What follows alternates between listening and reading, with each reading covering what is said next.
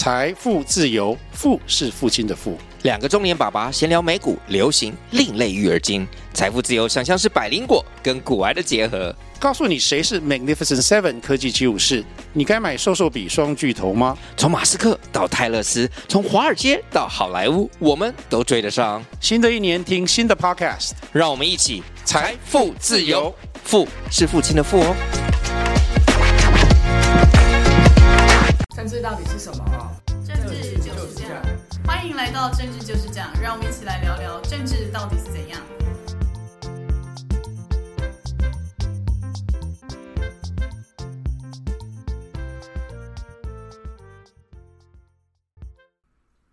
大家好，欢迎回到政治就是这样，我是雨洁，我是南天。今天我们有一位特别来宾，等下会在第二段的时候出现。嗯，我们的特别来宾要不要先跟所有的朋友打个招呼？大家好，我是阿义。哦，我们的台南阿义，年轻的声音，而且听说是比雨杰更年轻的年轻世代，对不对？对，以就是上礼拜我们有讲说，上报对于就是年轻人的定义是两千年后出生，所以我这种一九九七已经是老屁股了。我们今天的阿义就是两千年后才出生的小朋友。OK，好。那我们今天第二段节目呢，会回顾一下整个选举过程，因为我们的阿义呢是实际参与了这一次的总统大选跟立委选举，所以呢，我们会让他来聊一聊。那雨杰，我们今天第一段要谈什么呢？我们今天呢，因为其实从上礼拜开始就一直是在讨论立法院长谁要当嘛，但其实比立法院更重要其实是行政院长要换谁当，尤其是在这种就是连续两任之后要换新任的总统之后的第一任院长，其实还蛮重要的。因为其实像台湾民主直选没有很多年嘛，那每次只要是新上任那个院长，通常都过得还蛮惨的。像我们以前就是像李登辉的时候，他的郝福村最后是因为政治斗争而下台，然后或是陈水扁唐飞，他只待了一百三十九天，他就黯然下台。而且那时候是刚好遇到，就是也是就是国民党跟民进党立场不同，因为核四的议题。再就是马英九连就是第一次当的时候，他找了东吴大学前校长刘兆玄，虽然他当了一年多，但如果只是跟我差不多年纪的听众朋友，应该会知道说小时候发生了很严重的八八风灾，就那个时候刘兆玄就这样黯然下台。再就是蔡英文年代的时候，他第一任也是找，通常有一些就是政党轮替之后，第一任都会先找一些跟自己的党派不一样的，这样看起来会比较有那种。政党平衡啊，然后比较不会那种就是蓝绿把持的感觉，所以蔡英文一开始找了青蓝的林权，那但林权当了一年多之后，也因为劳基法的事情就这样黯然下台了。呀，yeah, 所以呢，呃，新的总统他选的第一任的阁揆是非常非常重要的，他都会有一些宣示性的意义，譬如说李登辉时候的郝柏村，因为当时我们都知道，其实李登辉在接掌整个国民党以及担任总统。都是一个很临时的状态。那因为蒋经国过世，然后他就继任为总统。那这时候都会考虑到党内权力的平衡，所以他选择了当时的军事强人郝柏村。其实选择郝柏村，当然年轻朋友可能都没有经历过，也没有印象。当时还有《自立晚报》，那《自立晚报》当天的头版半版只有一个字，就是“干”，只有一个字而已。那就表示充分的表示这个报社的立场，对这个阁揆人选的提名的部分。那陈水扁的时候是唐飞，那唐飞我们都知道陈水扁是民进党，但唐飞是军人出身，空军出身，他是国民党的，所以呢，选择唐飞做首任的阁揆，他的整个党派平衡的意义是非常的明显。但是很可惜，就唐飞当时担任阁揆的时间很短，因为核四啊各方面的争议。那其实唐飞担任过空军司令，他是一个。呃，很有名的飞官，但是呢，他也是一个非常文人气质很重的军人。那除了唐飞本人之外，其实他的太太很有名，他太太是张明灿，那比唐飞早过世。那张明灿是一个社交很灵活的一个一个官夫人。那马英九说刘兆玄，可能大家不知道，刘兆玄其实是一个武侠小说家，所以他的武侠小说是写得非常好的。那蔡英文选择林权，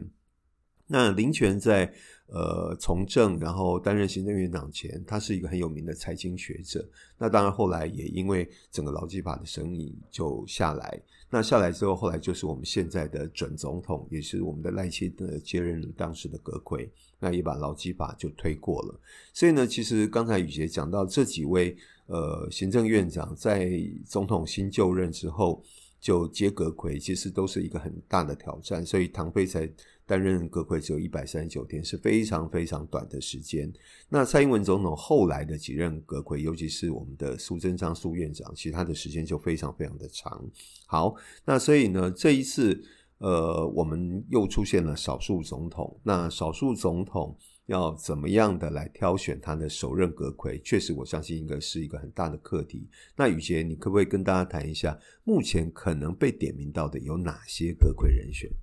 现在，因为像现在是第三次民进党就是连续第三个执政嘛，那现在的那个可能的名单，就有人说那时候是讲中研院的一个学者朱敬一，那有人说，但是因为他虽然专业归专业，但他没有政治历练，所以找他可能会像当时的林权或是唐飞那样，可能会有一点跛脚，所以现在就有人在讨论说，会不会是这次选举中的超大工程正国会里面的林佳龙出来当院长也是有可能，但是林佳龙当年才因为就是台铁一直出事情，然后所以从交通部长下面就是辞职了。所以呢，现在大家有说可能是郑丽君要出来当这个行政院长，因为郑丽君她比较象征是她跟社运团体之间的那个关系很融洽嘛。然后她现在是青平台董事长，然后之前赖清德的那个国政顾问愿景团其实也是郑丽君领衔的，所以大家就说其实由郑丽君来当院长，就是除了就是社会进步派的一些社运团体可能可以接受之外。然后在一些国政愿景上，毕竟很多东西都是他写的，那他直接来当行政院长的话，好像可以来接替这个工作，而且可以就是跟赖清德比较哎哈，就是不会可能有那种就是心意不合，然后可能变成左支右絀的样子。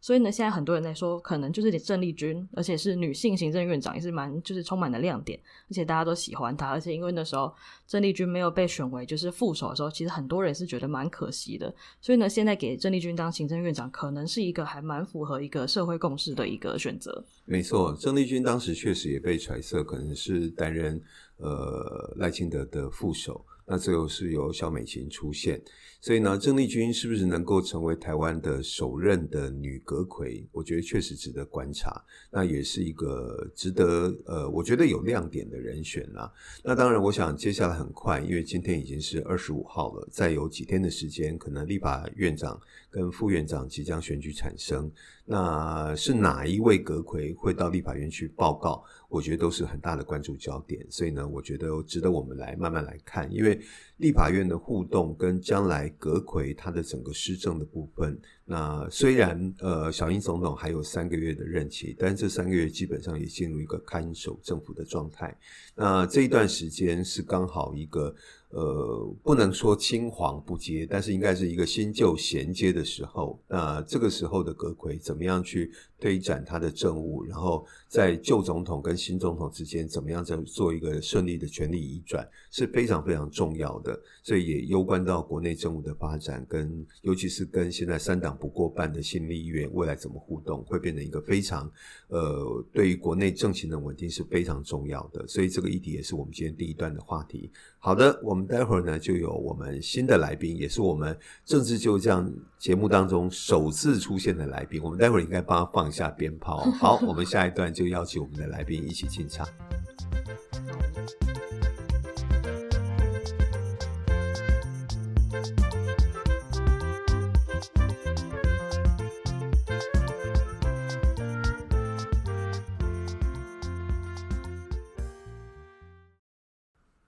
接下来是我们政治就是这样的第一位来宾，就是我们来自台南的阿义。阿义去年就是在这场选举中，就是扮演就是一个很辛苦、很辛苦的选举幕僚的角色，所以我们今天特别请他来聊一聊他在选战中的心得。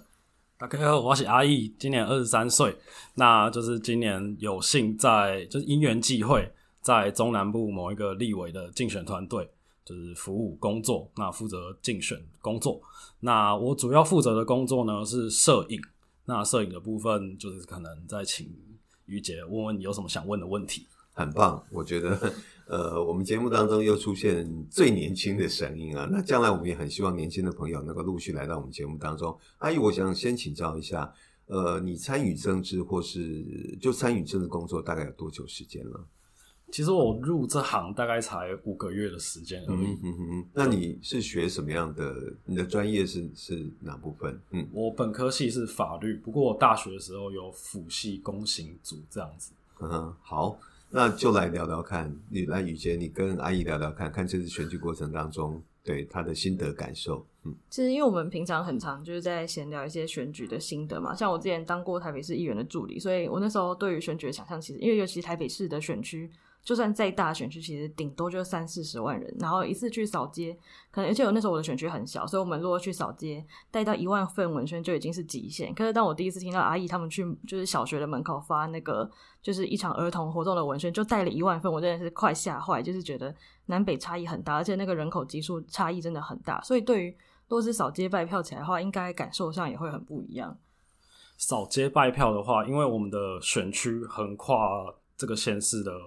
蛮多行政区的，所以我们扫街拜票通常都要分好几天下去扫，甚至连谢票也是一样。我们谢票就是谢了整整两天，然后就是其中一天就是整天就跑同一个行政区，然后另外一天就是也是另外就是其他的行政区这样跑透透。然后扫街拜票的部分呢，我们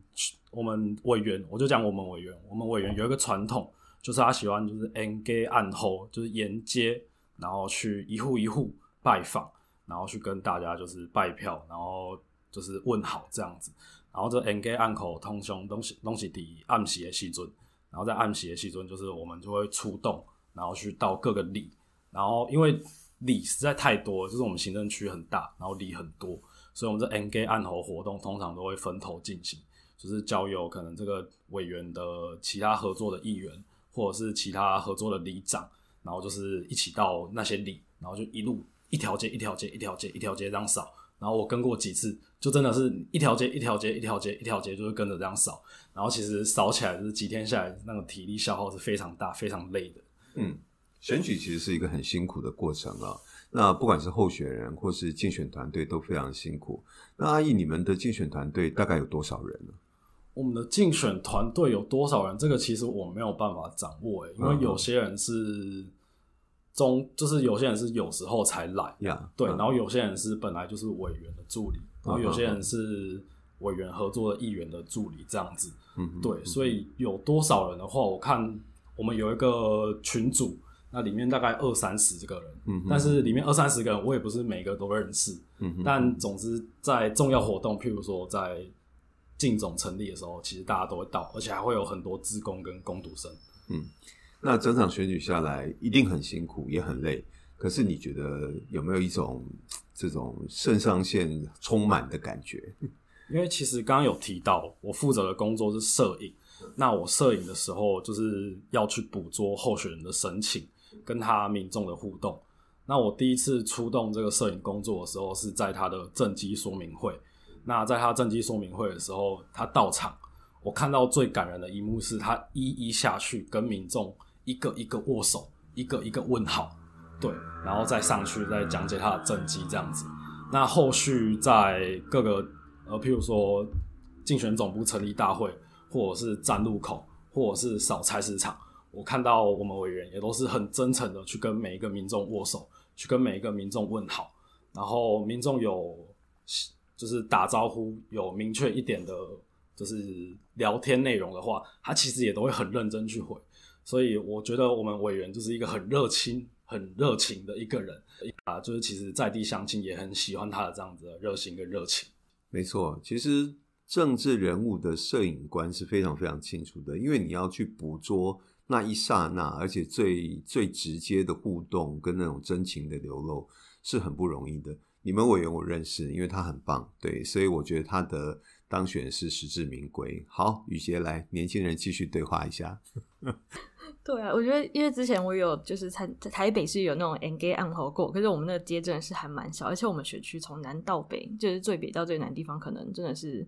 真的是非常多。我们可以一天就跑四十一个早上就跑四十个行程，而且可能是像我是不会交通工具的人，我是可以一个人自己走路到五个行程的地方，所以觉得在南部那样子跑是真的还蛮辛苦的。然后像刚刚摄影的部分，像去年我就是二零二二选议员的时候，我之前也有回去帮忙我之前的老板辅选，然后那时候我也带了一个就是另外一个学弟，然后去当那个候选人的摄影官。然后摄影官在拍照的时候是真的还蛮强调说，像有一些候选人喜欢是跟民众互动的样子，那有一些人就是喜欢美照，那有一些人可能就是喜欢就是比较随性自然的样子。那你在拍照的时候，你最比较喜欢补充哪样子的画面？就候选人本身的话，因为我们委员他是一个讲话非常激情的人，所以我会就是捕捉他就是振臂讲话、高呼一些话语或者是口号时的画面。那通常这个画面就是感觉起来就是非常的有张力。然后还有就是他笑容蛮有自信的，而且他就是常常不吝展示他的笑容。所以在捕捉他笑容的时候，就是有成功捕捉到，也会觉得诶蛮有成就感的。然后再来就是在这个委员在跟民众互动的时候。其实我都可以看得出，说说他的眼神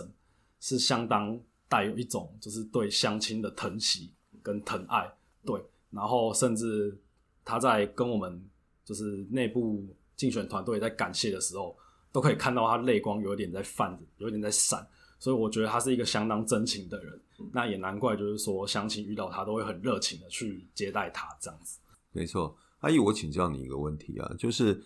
选举是一个很长的过程啊，那其实除了辛苦之外，这种酸甜苦辣都有。那我相信过程当中，虽然你们委员是寻求连任，而且地方的基础很稳固，最后结果当然是当选，是一个很好的结果。可是过程当中也一度传出有选选情比较紧绷，甚至被人家做攻击。这个时候，你们团队的成员的心情是怎么样？嗯，这个的话，我想先谈这次选举的某种风气，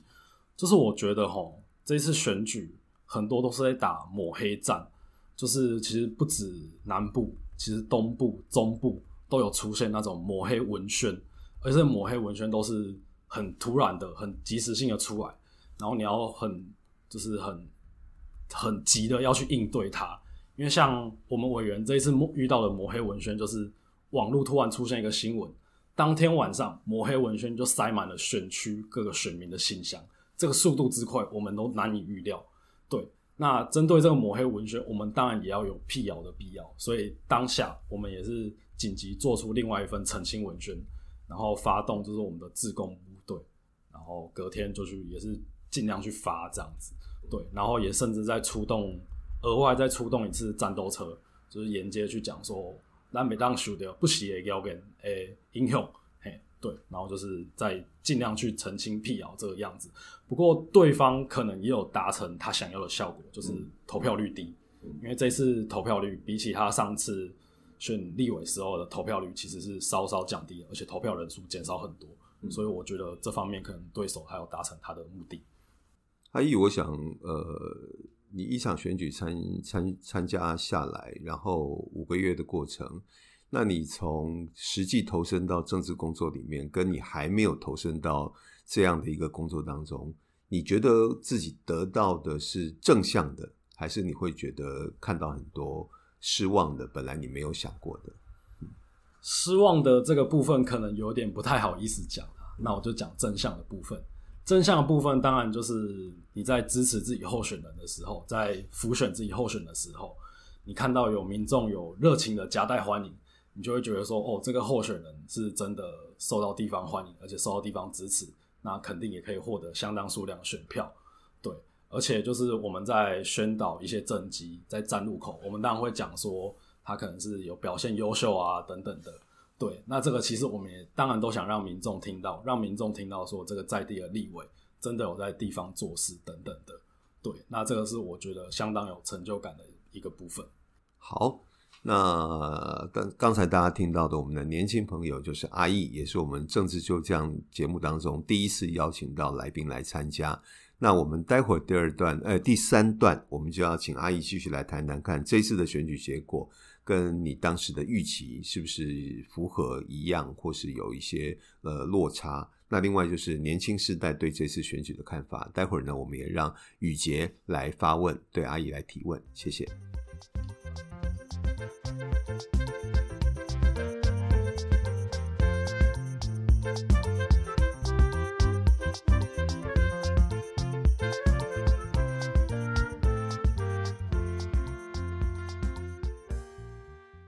那像其实因为我是台北小孩嘛，那我会特别关注就是阿义工作这个选区，除此就是除了他会进政治工作，基本上算是我推坑的之外呢，然后再加上他那个委员是我们系上的超级大学姐，就是我们会在同一个系友会群组，然后一直看到学姐会 po 自己的那个早安图的那一种，所以我就是基于一种就是对于学姐的喜欢，然后跟就是我们这个系可以出一个立委是一件就还蛮不错的事情，所以我就还蛮关注这个选区，然后那时候也常看到这个选区有真的有还蛮多像那个刚刚讲到的。抹黑文宣，那这些抹黑文宣就是让人家会觉得说那个地方的选举好像很紧绷，尤其是台南，大家都觉得是深绿选区，但就好像出现了疑似可能会被翻盘的情况。那但最后选举的结果却是就是有一点出乎意料啊，因为那天我们在看开票，发现一下子就就是领领先很多了，就不知道对阿义你们自己在选举团队中有就是这种落差吗？就是虽然看起来好像快要输，结果开出来是大胜的情况。这个吼就要讲到温爸爸。阮爸爸伊是迄个选区在地的人，啊，伊知影讲这个在地吼，就是对手会调卡足稳诶，嘿，调卡足稳诶，然后就是有真侪迄人脉啊、金脉啊，这些都很稳固，对，而且就是南中南部的宫庙系统，我觉得这个不容小觑。就是我爸爸有在经营地方的公益团体，那也有拜会一些宫庙，那当然也有谈到这一次选举的状况。他在跟他们聊天的时候，我就觉得，诶、这个宫庙系统，迄对方拢将阿甲做完全呢，就是对方的宫庙系统，这真的是很渗透的很深。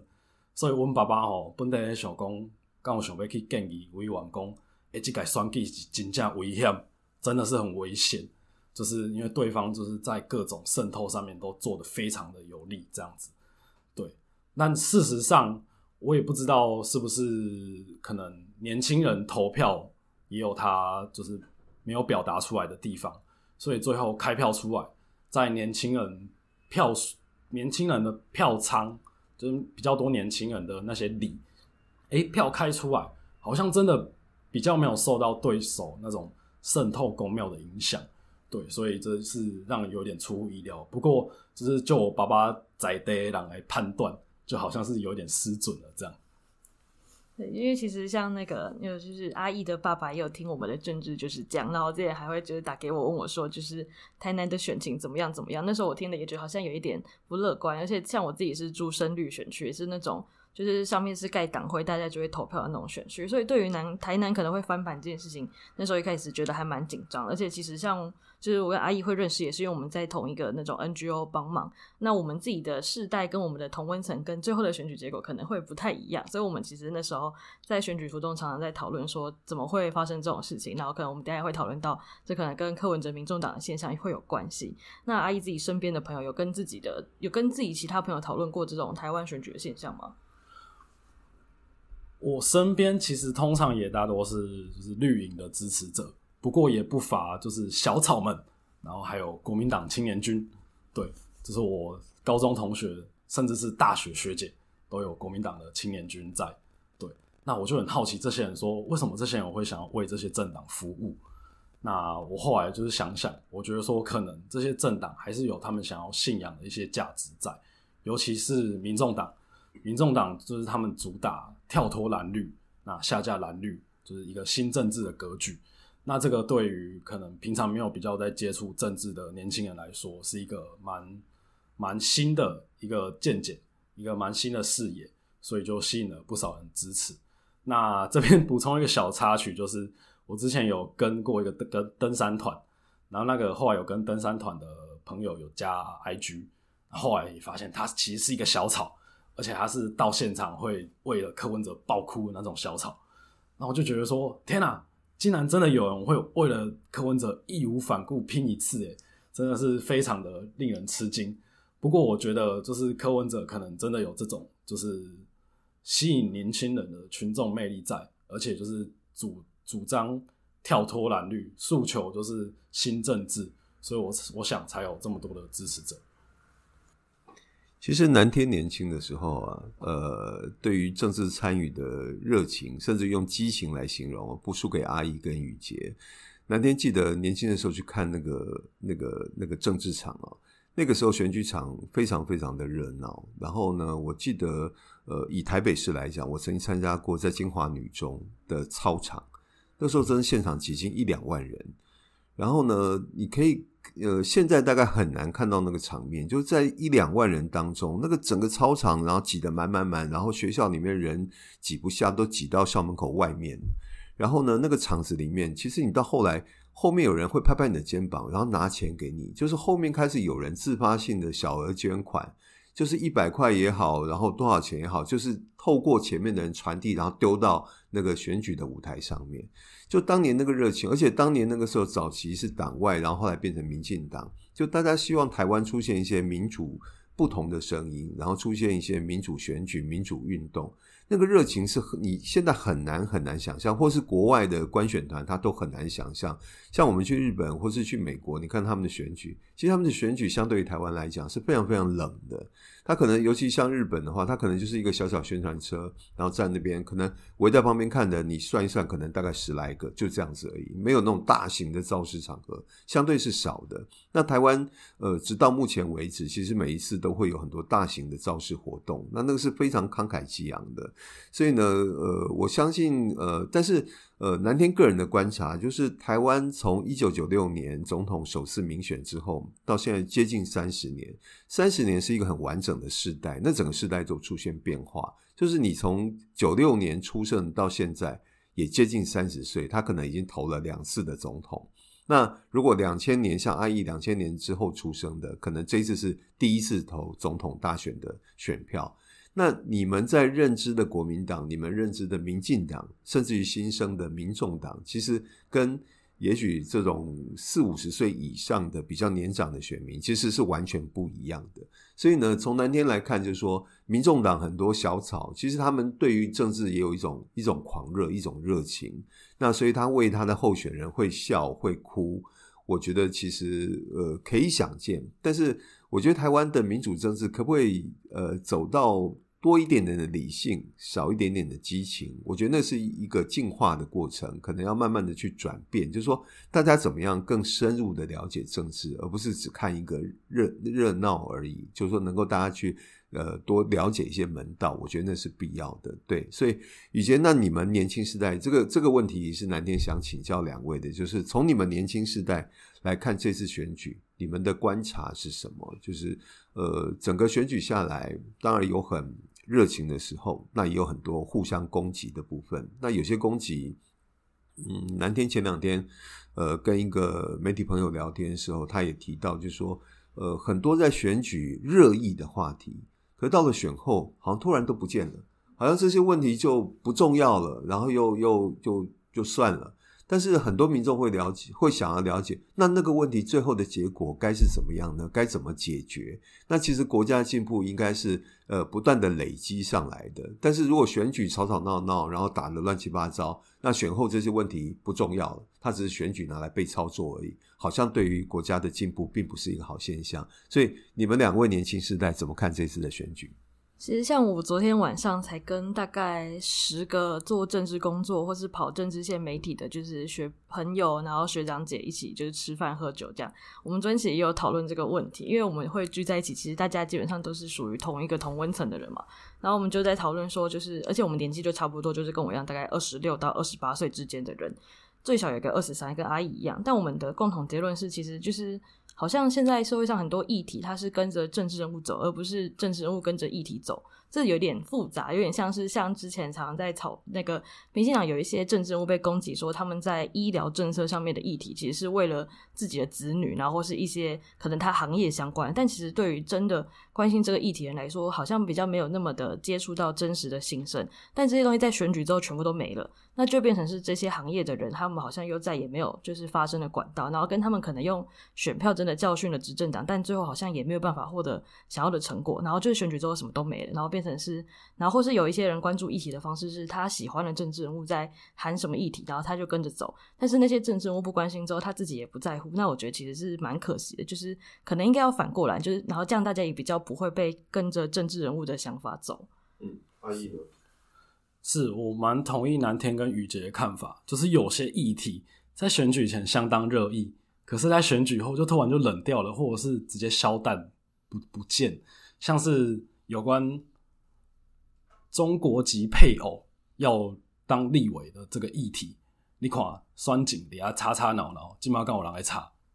没有啊？对啊。然后其实也不止这个，就是有很多议题在选前就是吵闹，但选后就突然就没了。那我觉得这并不是一个良性的现象，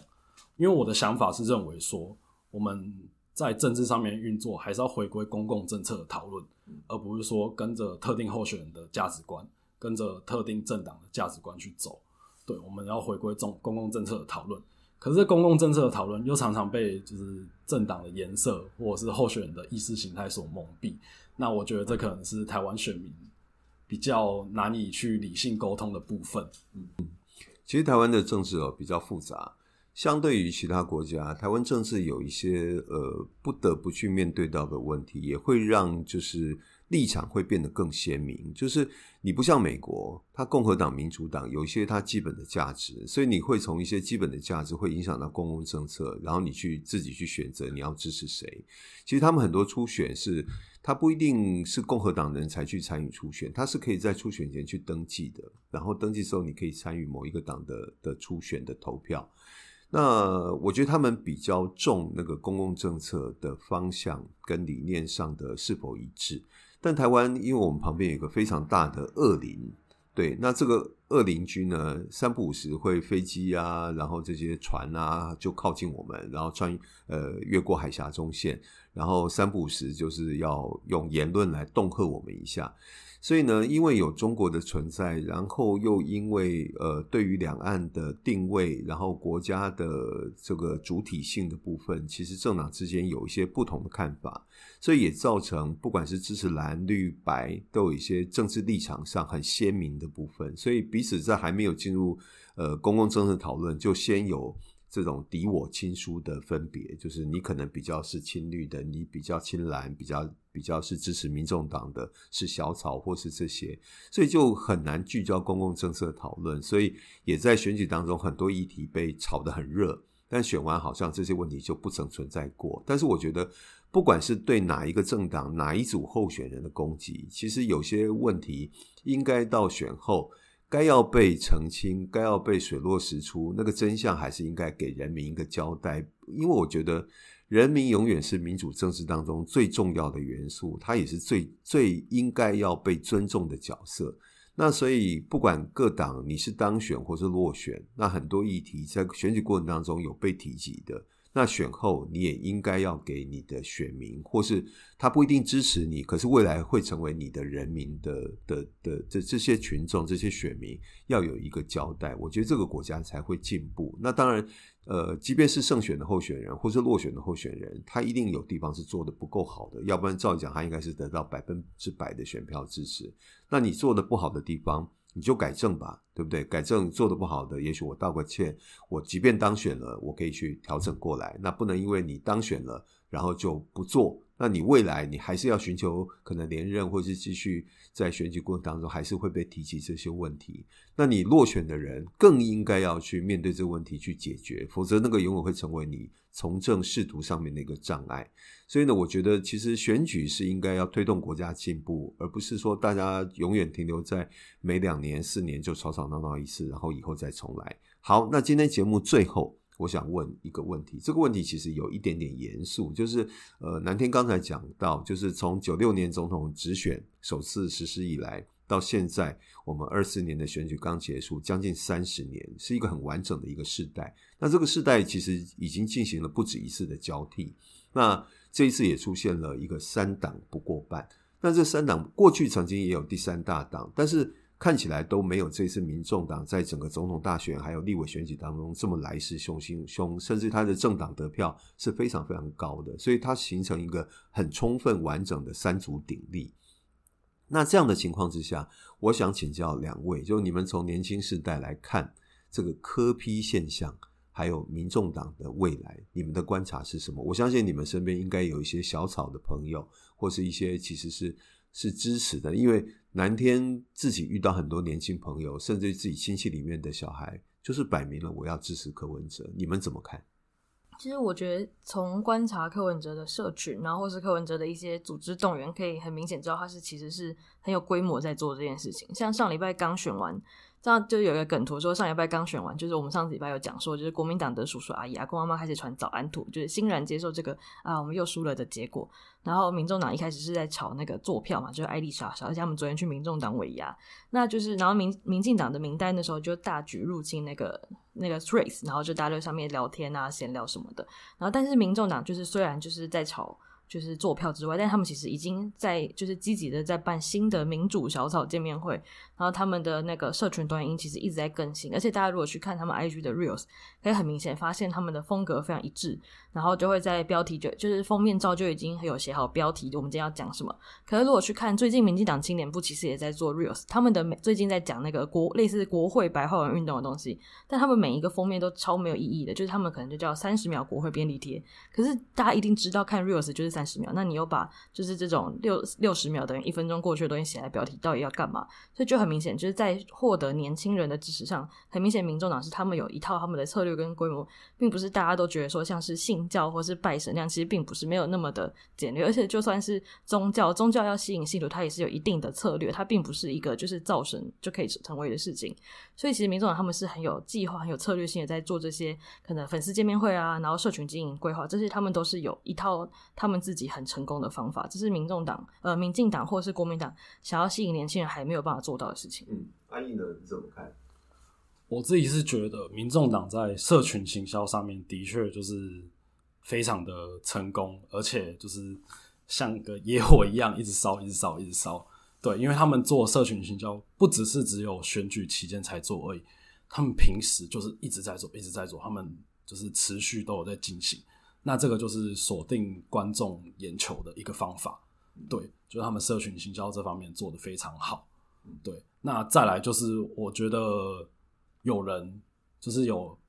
有志之士，就有民众党有志之士，他可能看到说，哎，想要帮助民众党协助一些改革，那我就有在 PTT 的地方的版就看到说，哎，民众党这一次可以怎么在这个地区这个县市经营呢？然后这个地区的前应该是服务处的主任就出来就回应大家，对，但在中南部吼，大家都还是觉得说你还是要跑公庙、跑红白帖等等的，对，那这个可能跟民众党当初定位就是可能高知识啊、高阶级的分子有点不太一样。我觉得短时间内他们要经营这部分确实还要再加强，不过在可能年轻年轻选票上，或者是一些比较高知识分子的选票上。他们已经有相当程度掌握他们的口味。那从这一次投开票的结果，投票率也看得出来说，就是在竹科有蛮多里，这个民众党支持率算高的。然后在我们县市，就是有一个里也是年轻人居多的里，那这个地方也是柯文哲得票率异常的高。对，所以我觉得柯文哲在某方面已经掌握他的得票群众。嗯。其实政治是一个社会科学。其实从投票结果，包括选民的结构，是可以分析出一些各政党的的的走向跟他的支持者是在哪边。就像刚才跟阿姨提到的，其实有些呃有些县市、有些里、有些行政区，可能民众党或是柯文哲的票特别高。其实我觉得民进党跟国民党应该要去做这样的分析，他才可以知道就是谁。比较强优势在哪边？那你自己的弱势在哪里边才可以去补强？不过坦白说，呃，我觉得南天自己的观察，我觉得四年一次的总统跟立委选举对民众党是相对有利。可是，在接下来可能两年的，就是地方的选举，这可能是民众党比较薄弱的地方，因为地方的选举就牵涉到阿姨刚刚讲的，你需要有地方的动员跟组织。那这是一个新兴政党，一个民众党，它短期内比较难做到的。其实要发展组织是非常非常困难的。就像刚刚阿姨讲的，公庙啊这些，你必须有一些长期累积下的支持者。其实年轻人你很难很快的去建立、去掌握组织，那就可能需要到像阿姨爸爸这样子，可能对地方长期的了解，然后经营，然后那个人脉各方面，才有办法去建构那个组织。所以其实全国性的大选。对民众党是相对有利，可是地方性的选举其实对民众党就会相对的吃力。可是，我想最后问两个年轻人，就是你们觉不觉得民众党的崛起，其实某种程度也代表了民进党跟国民党对于年轻选民他们的需求跟心里的想法的掌握，其实有一点点脱节，或是做得不够好。就是其实，因为我刚刚有说，我昨天跟就是十几个政治工作者一起吃饭嘛，我们昨天其实有在热议这件事情，然后我们其实有一个看法，就是，呃，这两个党认为的年轻人跟真正的年轻人其实完全是不同一件事情。就是他们可能觉得一个某一个年纪的人就叫年轻人，可能二十三岁的年轻人，二十六岁也是年轻人，三十岁也是年轻人。可是不同年轻人，他们在不同现实、不同地方，他不同学历、不同工作，他面临的问题可能都不一样。但他们可能把他们党内可以接触到的年轻人，就当成是整个社会的年轻的群体。那所以在这件事情上，他们的判断当然会失去他们一定的一定程度的准确性嘛。所以才会有走对的路跟那个。选对的人，这种后来被骂的选举标语一样，等于是他们的想象，可能他们接触年轻人真的太少了，跟他们想象的年轻人真的不是用年龄来划分的，所以这样他们就会一直在选择上出错，然后最后可能就大家就说幸就有一派比较不好的说法是说，幸好那时候十八岁公民权没有通过，不然大家说这次民众党票可能会更高，那就很代表说这两个党一定程度的就是他们忽略了真的很多他们接触不到的人的心声。这个的话，我相当同意宇杰说，就是我们的学历，还有我们所生存的环境，我们所接触的年轻人，其实跟社会上整个大环境的年轻人有相当大的不一样。因为我自己也是算是高中第一志愿毕业啊，然后大学算是也是很好的大学毕业。那我接触到群众，就是算是有相当受过一些教育的，对，有一些知识的，对。但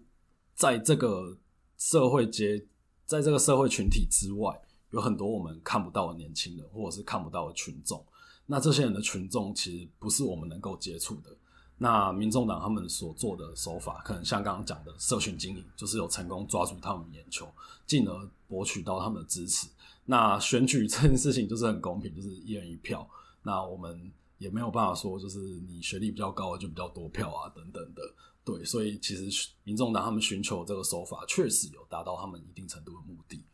没错，刚才宇杰讲到一个重点，其实南天在选前看过一个调查，就是针对十四所高中三年级的学生，让他们做模拟投票，然后投票结果出来，有三千多位高中三年级的学生投票，最后出来的结果，你很难相信总统当选是柯文哲，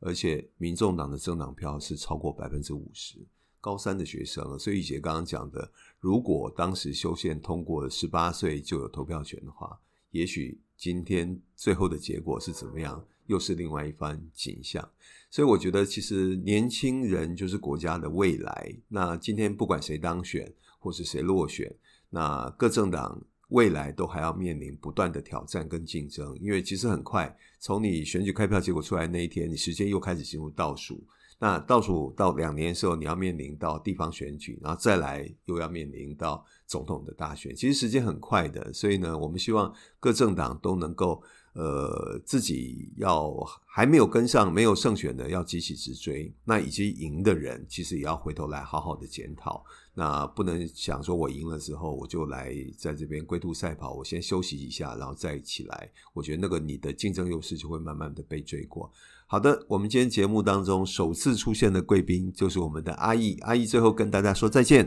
拜拜，大家拜拜，谢谢谢谢，拜拜。